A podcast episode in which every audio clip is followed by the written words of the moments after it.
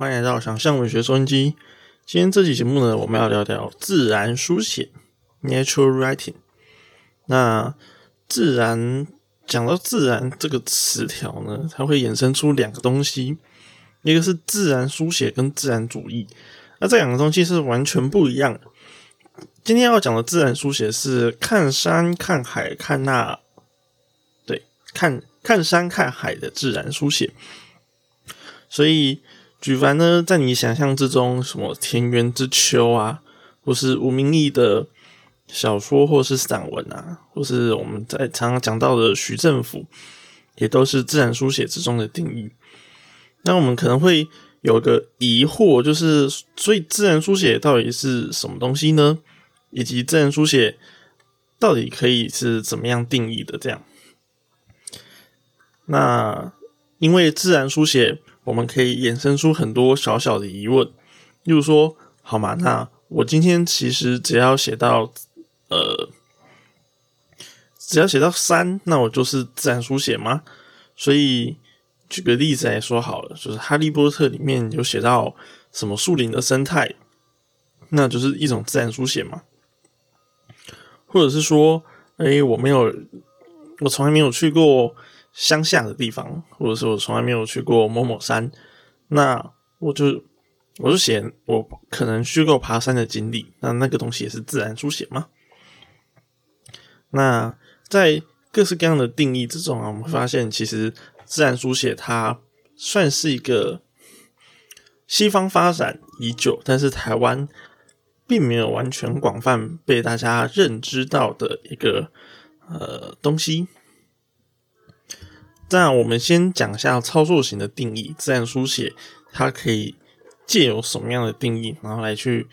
看一下自然书写可能是什么样的东西。这样，那借由定义之中呢，自然书写的主轴在于自然人与自然的互动。这句话听起来好像一句废话，但是你可以想象一下，如果只是呃单纯的自然生态记录。它就是自然书写嘛，例如说，呃，我们去我们去记录一个花长得什么样像样子这样，啊，它今天开了一片叶子，它今天开了两片叶子，今天浇了水，所以它会变怎么样？完全冷冰冰的模式，那个东西我们很难把它视为自然书写嘛，因为它并没有文学的成分。所以，借由人与自然的互动，我们在书写的过程之中，我们要有文学的部分，我们要。被感性、被感受的部分，所以这个定义的最一开头是人与自然。那怎么互动呢？注视、观察、记录或探究，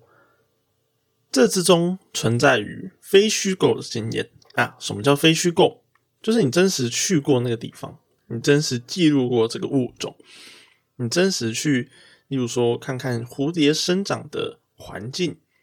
或者是蝴蝶生长的过程，以及你在探究的过程之中，要以记录这些自然的符码进行书写。在台湾代表作家有吴明义、刘克襄，或者是廖鸿基。我们讲吴明义，他本身也是呃，就是教授，所以他在呃自然之心，从自然书写到生态批评。以书写解放自然的这三本套书之中，就有我就是从这三本套书来去截取这段这段定义，这样，所以吴明义老师的这套套书也帮我呃做这个呃词这个词条研究的时候帮了还蛮多东西，然后我也额外读到很多呃做自然书写的批评的论文，然后要怎么写的一个。看了很多其他奇妙的，就是论文，然后和他去讲其他作品的方式，也算受益良多。推荐有对这个题材或者这个方向有兴趣的读者，可以往这个这几个套书往下去看。那我也往下去看，买了一些其他书，例如说什么《寻找黑熊》还是《黑熊日记》，也是买买过来的时候也发现是非常好看。那很多书其实，在台湾出版市场并不怎么受到重视，所以在很多书出版之后，很快就绝版。也希望大家可以赶快去买来支持一下。好，那我们就继续讲到第二个作家刘克襄。刘克襄呢，长期以探访，就是走读以及看看鸟，他去观察他们他自己家乡附近的鸟的过程之中，得到很多书写，然后得到很多经验，以及廖鸿基我们在古文课本最常出现的那个鬼头刀的作者，常常常常看他出海啊，我们常常看到他去，就是呃去如何跟老船长对话这样。那接着我们下一个问题就是说，诶，那究竟什么东西是自然呢？究竟什么东西是自然？这个自然的范围可以广到哪个范围？在讨论自然书写之前，呃，我会希望读者先理解一个东西。我们这边有一个比较简单的定义，以及一个比较探讨比较呃复杂吗，或者是比较深入的定义。这个比较深入的定义呢，我会借由吴明老师的这套论文集，然后来带给大家。目前吴明老师已经讨论到什么样的程度？这样，那我们先讲简单的定义。简单定义，我们可以先从这本书的部分内容来给大家做一个导引。这个这本书叫做《我告诉你关于那座山的一切》，作者是刘成军。这本书的引言内容是这样：在溪谷扎营，对我是一件具有特殊意涵的事。试想，山与山间有一个既开阔又隐秘的地带，人们下到这里捕鱼、煮茶、扎营，就像活在巨大摇篮里面似的。尤其到了夜晚，当你走出帐篷取水，会先被古风吹醒。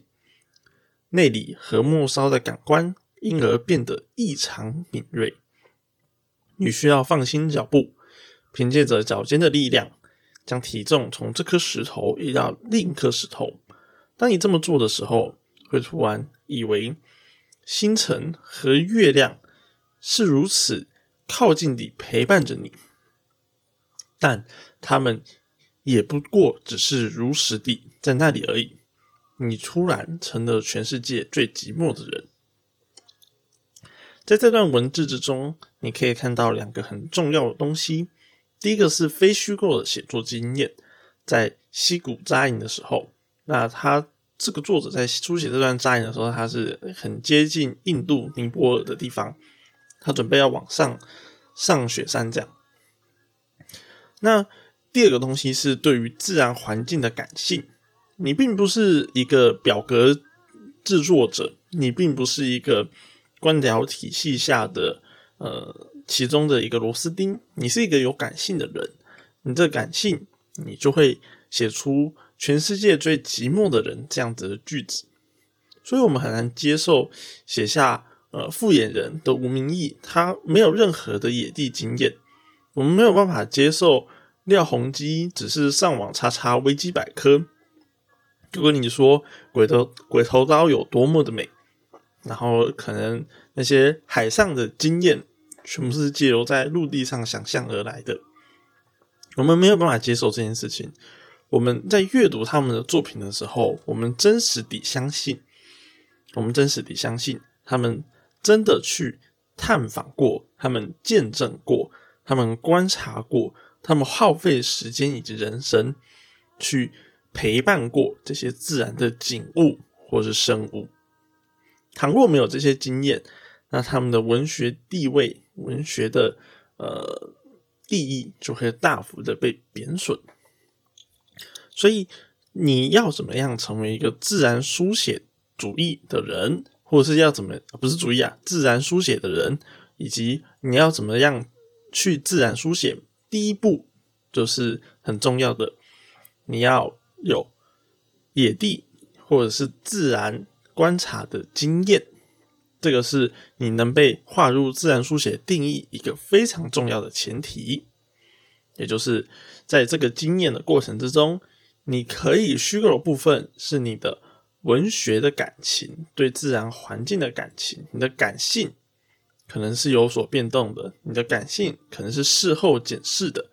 你可能在当下觉得，呃这里这个山好黏哦，我的这个虫好多。但是你可以回到舒适的都市之后，突然发现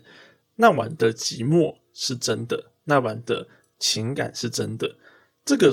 情感和感性是回头可以检视的，是可以回头去重新堆砌的。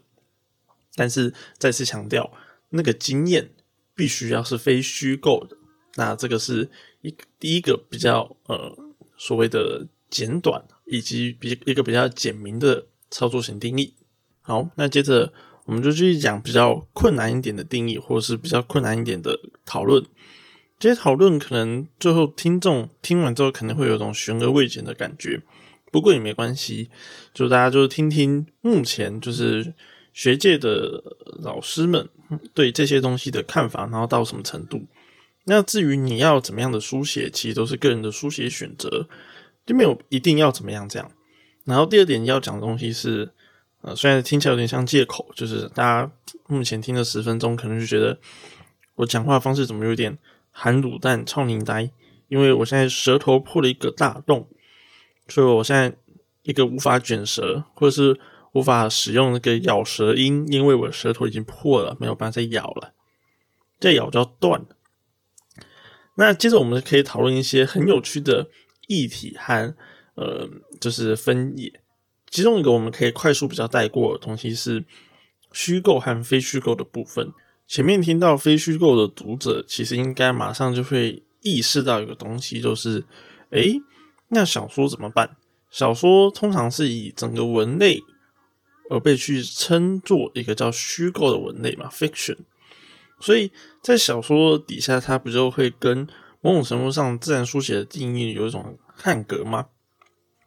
的确，我们在讨论文本的过程之中呢，我们也意识到我们会有这样的冲突。然而，我们可以用另一种角度来去检视，以非虚构和虚构的成分来判断文本，呃，显然会变成一种很奇怪的评量量子。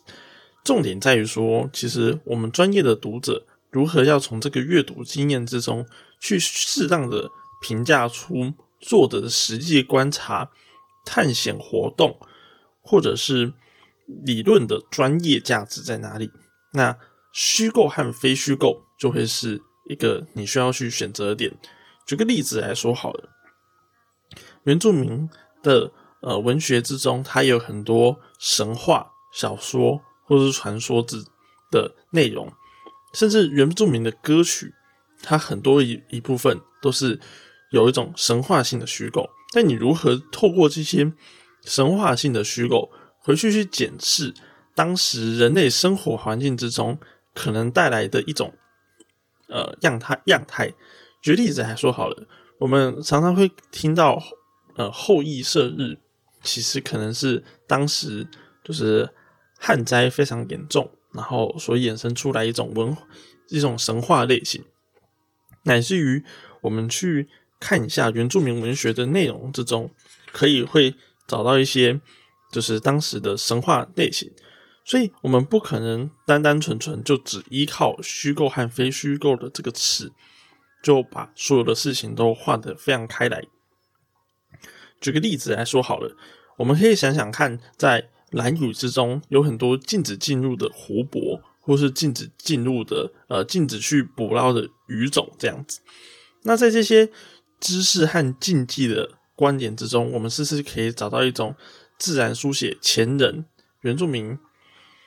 原住民族前人留下来的一些自然观察的看点，以及他们的醒思？这些醒思和看点，借由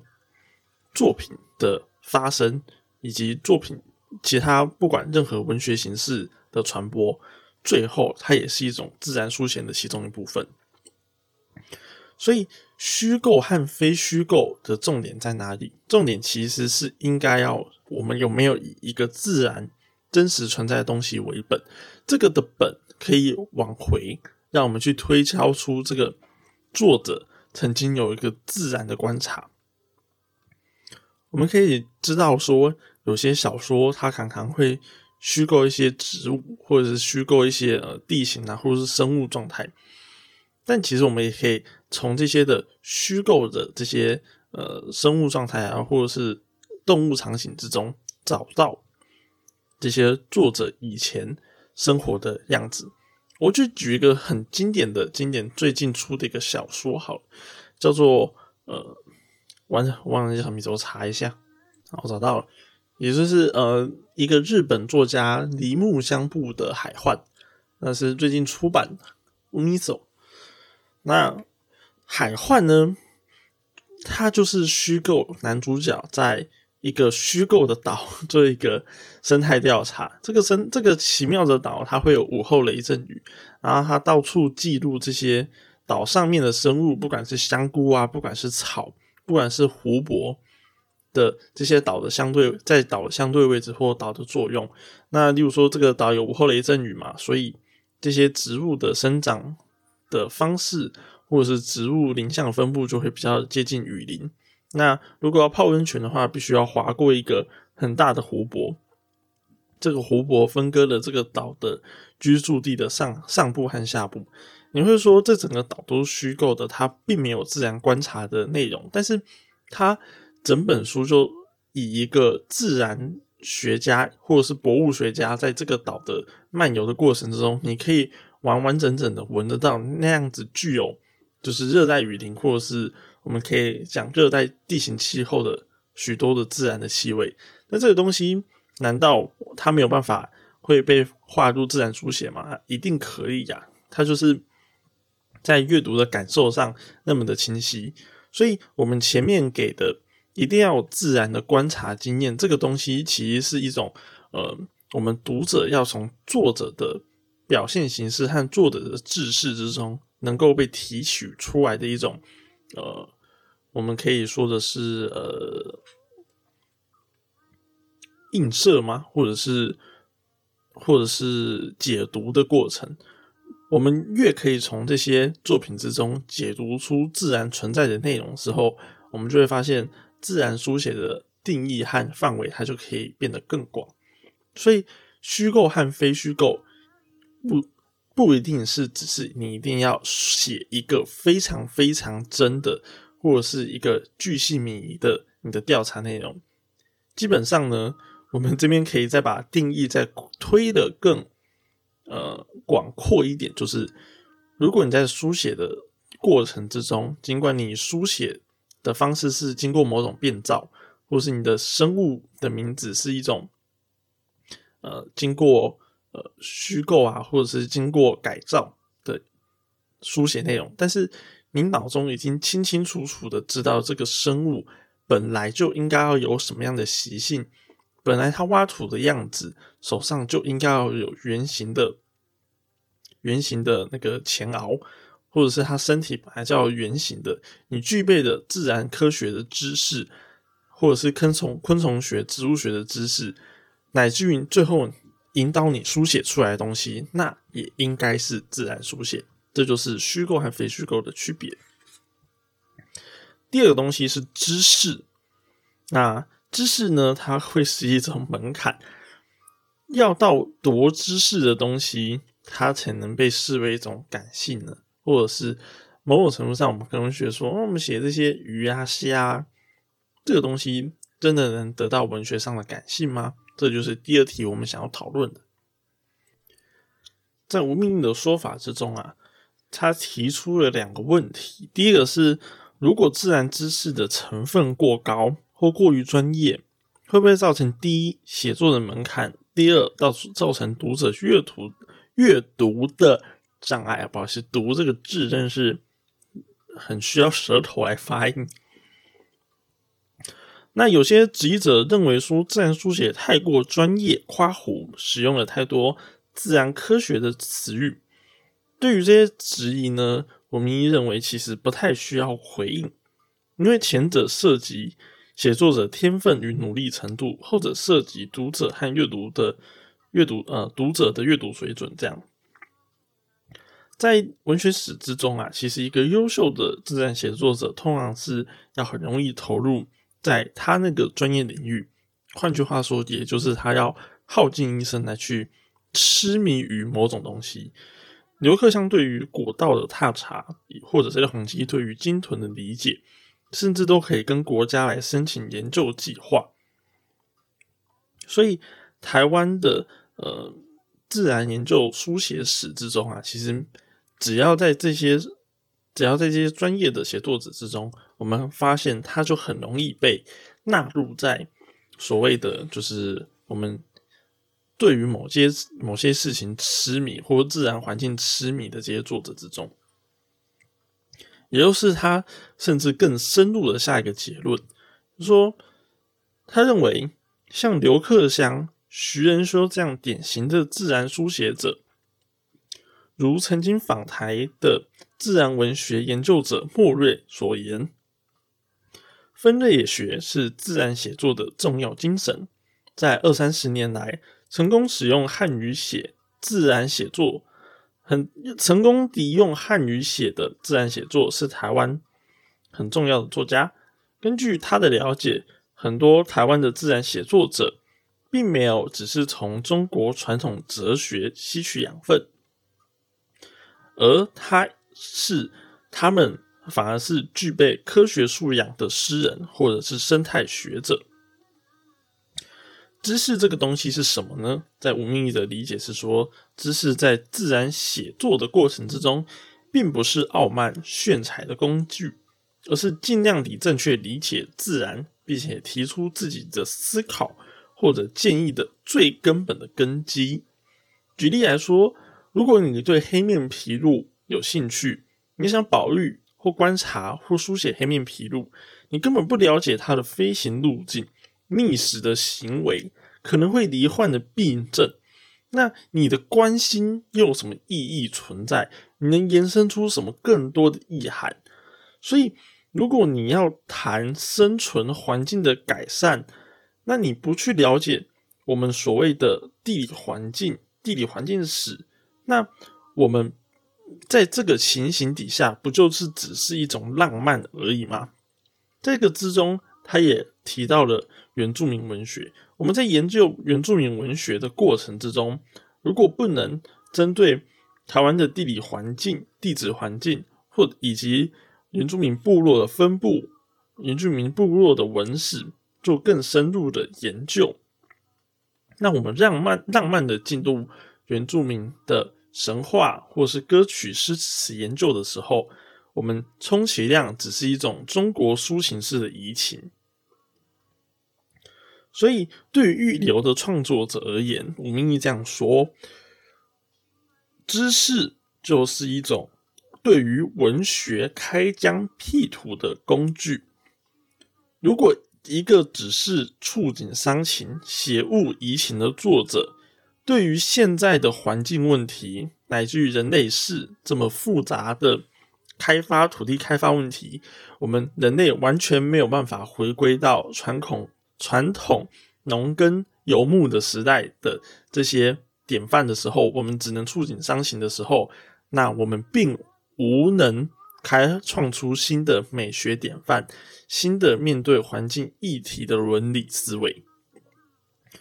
所以，吴明义在这样的观点之中，知识是作于一种行动力的书写的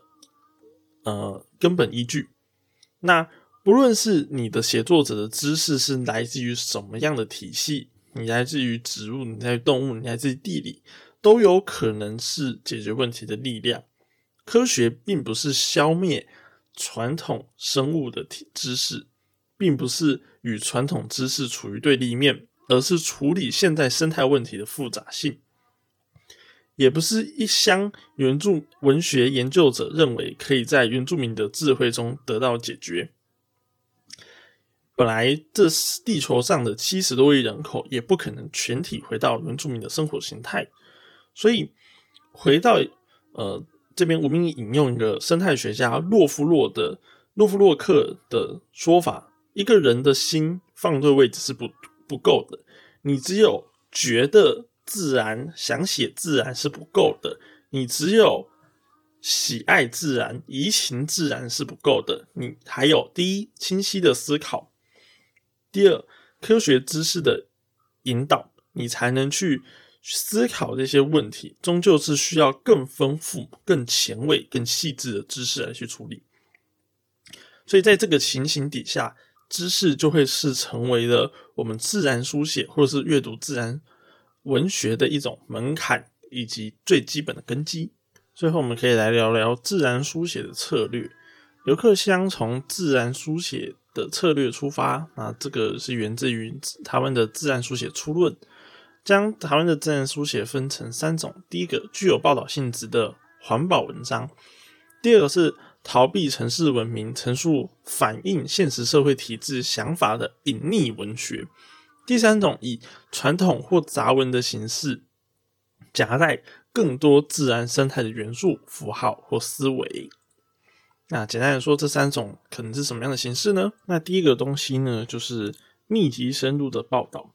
这个密集深入的报道，在台湾好发的时间，可以说是有一个代表作叫做《我们只有一个地球》。那是由呃韩寒和马以公所就是撰写的。在这些的呃书写之中，它有几个特色。第一个是这个报道是是相当深入的报道，可以说是。借由就是报道者的全身摄入，或者是呃对于一整个一连串相关事件的观察，乃至于他可能就是他们自己的本身的背景和工作环境之中，对于这样子的文体或者是这样子的观点有非常详尽的呃内容的技术。那吴明玉分析说，在这样子的报道之中呢，它有更多更详尽的。处理手法，举个例子来说好了，在韩寒的《我们只有一个地球》之中，有一篇关于写灰面鹭还有宏伟劳勃的报道文学，它处理的方式，它里面也使用了灰面鹭或宏伟劳勃的生态资料，在这些生态资料的内容之中，它更有文学性的呃，更有文学性的。那个配音方法，例如说，他感性的就使用小女孩的眼神、动作和神态，并且写到自己离开录音室北上的时候，一路盘旋的竟然都是那稚嫩且充满痛苦的一声声声响。哎呀，好痛啊！的悸动，这个悸动一波似一波，毫不退让，迎面袭来，竟使疲惫至极的我瞠目不能眠。在文章的末段，引用了一个国小小朋友写的《鸟的保护》作为终结，而这一篇保护伯劳鸟的过程的报道，就像是一种报道文学一样，经过修辞、剪裁、布局和象征，可以让整个情绪和阅读这个报道的人更喜欢，或是更去贴近当时的呃报的所谓的。我们的环境之中，那这个伯劳鸟的事件呢，就是呃，当时是听说在垦丁有三百多只的鸟被杀来吃，这样对，这是一个比较遥远的事件，二零零一年貌似，所以虽然在这个时候的听众可能每天也听过这个事件，但它可以说是呃，我们在吴明的论文里面是说，我们只有一个地球，可以说是。呃，报报道文学吗？或者是自然书写的一种报道性的很重要的开端，这样，就有兴趣的读者也可以去来阅读看看。那第二种趋向呢，我们可以把它视为叫简朴生活文学与传统田田园文学这样。那在这样子的，我们可以把它视为简朴生活文学的内容，我们可以用引用一段话来让各位读者体验一下。文明的日渐扩充，使野地日渐缩小；文明的日渐繁荣，野地百合便日渐枯萎。我们所怕的，只是野地终将无有，而百合终将消失。文明代表了一切繁华，而野地百合代表什么呢？或许代表生命与心灵的本质吧。而这个本质正日渐在文明的繁华中枯萎消失。那这样的书写特色呢？其实有几个还蛮有趣的要点。第一个是他们的内心之中对于一种都市文明的对抗文化，其实是非常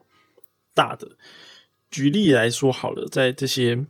呃书写者，例如说陈冠学，例如说刚刚的念的这一段是孟东篱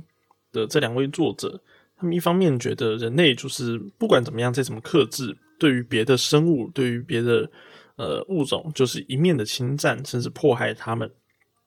所以，举凡你需要用电，需要用任何的任何文明需要的东西，基本上我们都会去伤害到别的物种。在一个书写很重要的核心之中，他们会觉得说，要尽量的只用几力，然后来完成生活这件事情，也就是我们所谓的，就是隐匿和就是简朴生活这样。甚至说，就是尽量使用了，就是牛啊马，然后在这整个压迫之中逃离出，不管是我们都市生活的藩篱，或者是资本主义的藩篱，这样子。那很多人呢，原本都是就是，比如说工程师，他原本是有一位叫屈继富的人，他原本是台塑集团的工程师。那在投书劝诫汪永庆重视工厂问题的时候。他到了花莲去做了一种新的生活形态，这样。那呃，原本是研究中国思想的陈冠学，以及长时间担任英文翻译者的孟东篱，那在毕业之后呢，就最后回到一种简朴文学，然后反对一种危险性的能源生产。那这样子的简朴，就是更可以去，就是。简化他身心或者是生活中所需要的其他的消耗品，这样。那在伦理观之中呢，一定是肯定其他生命的灵性和内在价值。那如果说我们这样子的，就是写作者，我们把它视为一种太远离生活的人，或是太远离就是社会现实的人来说，这样子的批评可能会有点太过。举个例子来说好了。孟东林也很常主动投入环保运动，并且对自己谪居在海角，只顾着享受清闲这件事情感到惭愧。那上面那句话是他自己说的，所以这意味着这些人追求的是一种自觉性的文明，并不是纯粹的避世。屈继父放弃台塑企业高薪的生活，然后实践简朴生活。一方面，这个生活是一种自我选择，这样子选择呢？可以说是某种程度上，并不是唾弃或是弃绝要所有人放弃文明，而是是放弃过于浪费的文明形式。他们认为物质至上文明是不需要的，而我们人类其实更需要的是在心灵和田园上的简朴生活。那这篇论文集后面也很有趣的，针对就是我们国文课本很常出现的田园之秋。对，做一些批评和评断。所以，如果你觉得《田园之秋》有够无聊，或者是你你觉得想想看一下吴明义怎么 diss《田园之之秋》的话，大家可以来翻翻看。这样，那这其中他引用了一个唐娟的说法，是说该书是虚实掩映，远于史而近于诗，并且他说唐娟是以诗中的日记的内容来质疑日记，这样。就举个例子来说，里面还有九月三十一日这样，就是九月根本没有三十一日。里面里面有一些批评，但并没有全部打击它的可读性啊，但还是有一些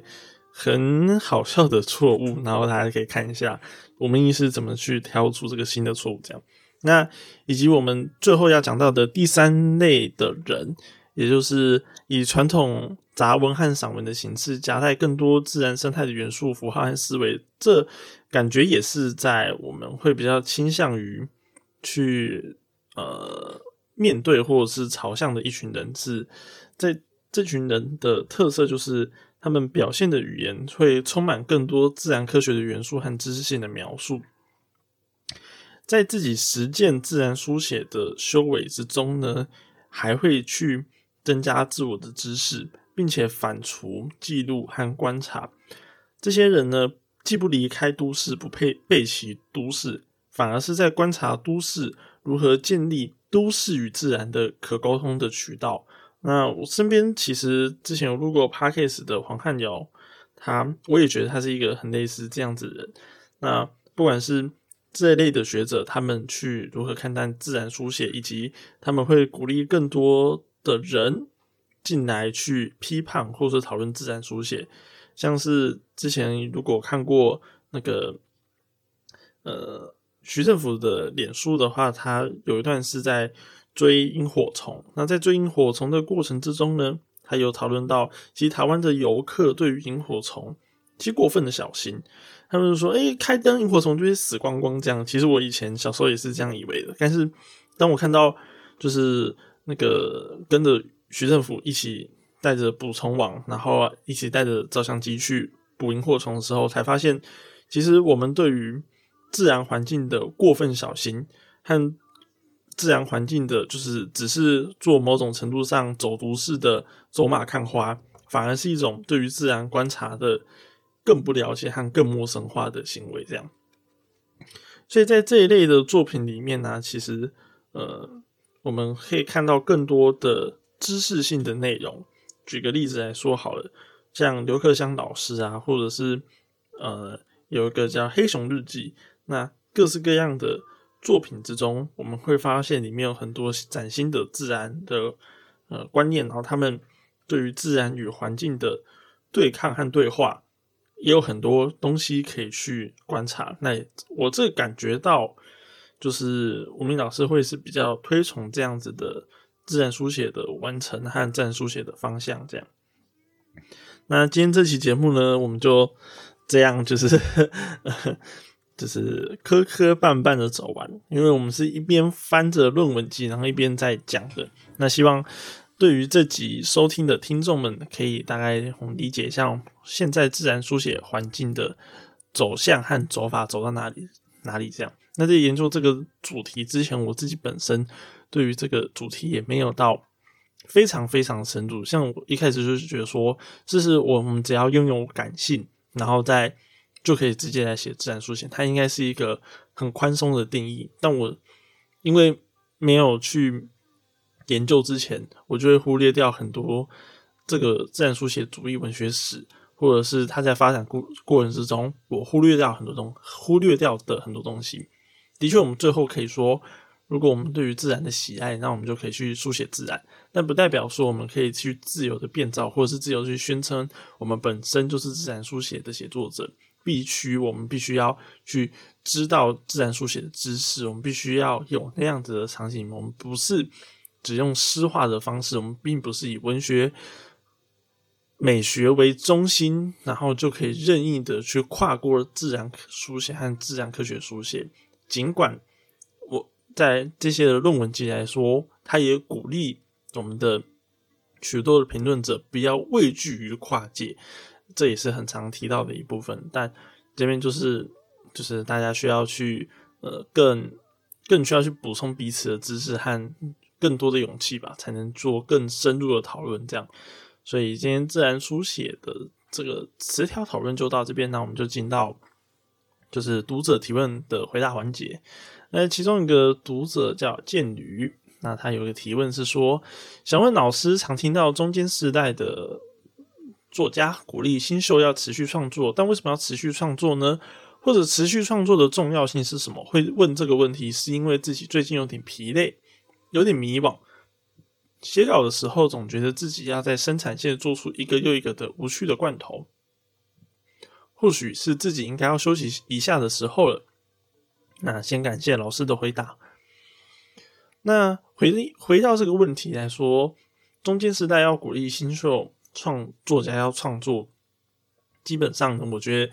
这句话应该要更精准一点来去想，就是